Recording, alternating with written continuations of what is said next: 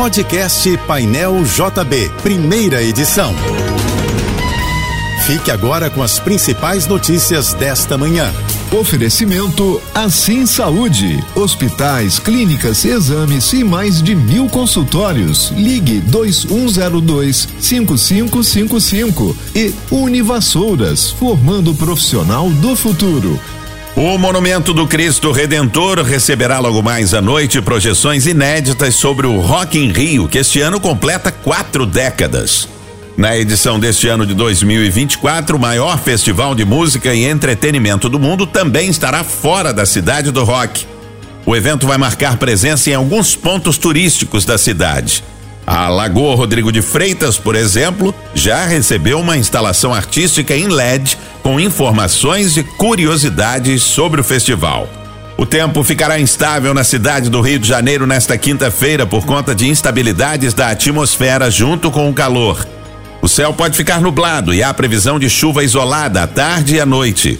Segundo o Instituto Nacional de Meteorologia, a temperatura máxima de hoje no Rio deve chegar aos 39 graus.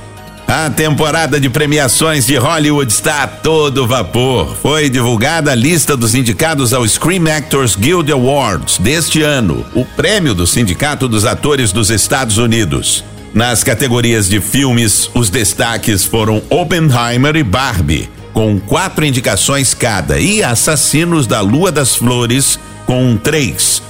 Já nas séries, Succession ficou com cinco indicações, uma acima de The Last of Us, Ted Lasso e O Urso. A cerimônia do SEG Awards 2024 acontecerá no dia 24 de fevereiro em Los Angeles e homenageará Barbara Streisand. O governador do Rio, Cláudio Castro, sancionou a Lei Orçamentária Anual de 2024, que prevê déficit de 8 bilhões e meio de reais.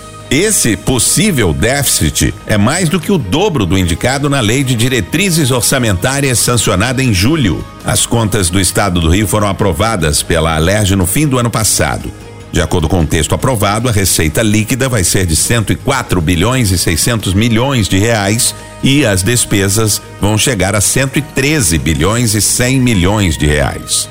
Um novo teste de DNA traz esperança na luta contra vários tipos de câncer. Pesquisadores da empresa biotecnologia norte-americana Novelna desenvolveram um exame que analisa proteínas no sangue e consegue detectar 18 formas da doença em estágio inicial. O teste demonstrou desempenho promissor em amostras de plasma sanguíneo de mais de 400 pessoas. Apesar do resultado animador, o pequeno tamanho da amostra analisada exige estudos adicionais. O governo federal detalhou os editais do concurso nacional unificado, que está sendo chamado de Enem dos concursos. Os interessados já podem verificar informações sobre vagas, requisitos, salários, formas de inscrição, data, local e conteúdo das provas. 21 órgãos federais farão parte da prova unificada e juntos somam 6.600 vagas para níveis médio e superior. As inscrições ficarão abertas entre os dias 19 de janeiro e 6 de fevereiro exclusivamente pelo portal gov.br. O Enem dos concursos será aplicado no dia 5 de maio em 220 cidades brasileiras. Termina hoje o prazo para que os estados comecem a emitir a nova carteira de identidade nacional. A data coincide com o limite definido pela lei que determina o CPF como número do registro geral da carteira de identidade. O prazo divulgado pelo governo era 6 de dezembro, mas esse prazo foi ampliado a pedido dos estados. A nova carteira de identidade nacional unifica o RG em todas as unidades da federação por meio do cadastro de pessoas físicas. Martin Scorsese anunciou seu novo trabalho. Depois de dirigir o longa Assassinos da Lua das Flores, cotado para o Oscar deste ano, o premiado diretor americano estará à frente de um filme sobre Jesus Cristo. De acordo com o site Los Angeles Times, o roteiro do longa já está finalizado e as filmagens devem começar ainda neste ano. O novo filme de Scorsese será uma adaptação do livro Alive of Jesus.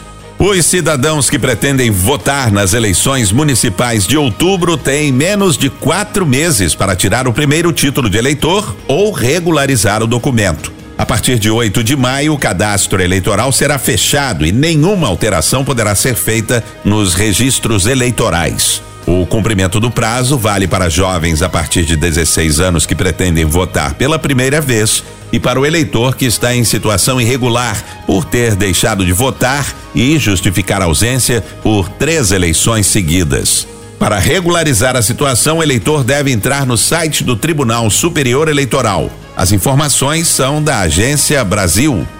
Vai começar no próximo dia 22 a utilização de câmeras corporais em agentes da Coordenadoria de Recursos Especiais da Polícia Civil do Rio de Janeiro. O governo estadual publicou no Diário Oficial de hoje a resolução que determina o uso desse equipamento por policiais da CORE durante as operações. O objetivo da medida é reduzir a letalidade policial e aumentar a transparência das ações. No BOP, os agentes usam câmeras acopladas ao uniforme em operações desde segunda-feira. Você ouviu o podcast Painel JB, primeira edição.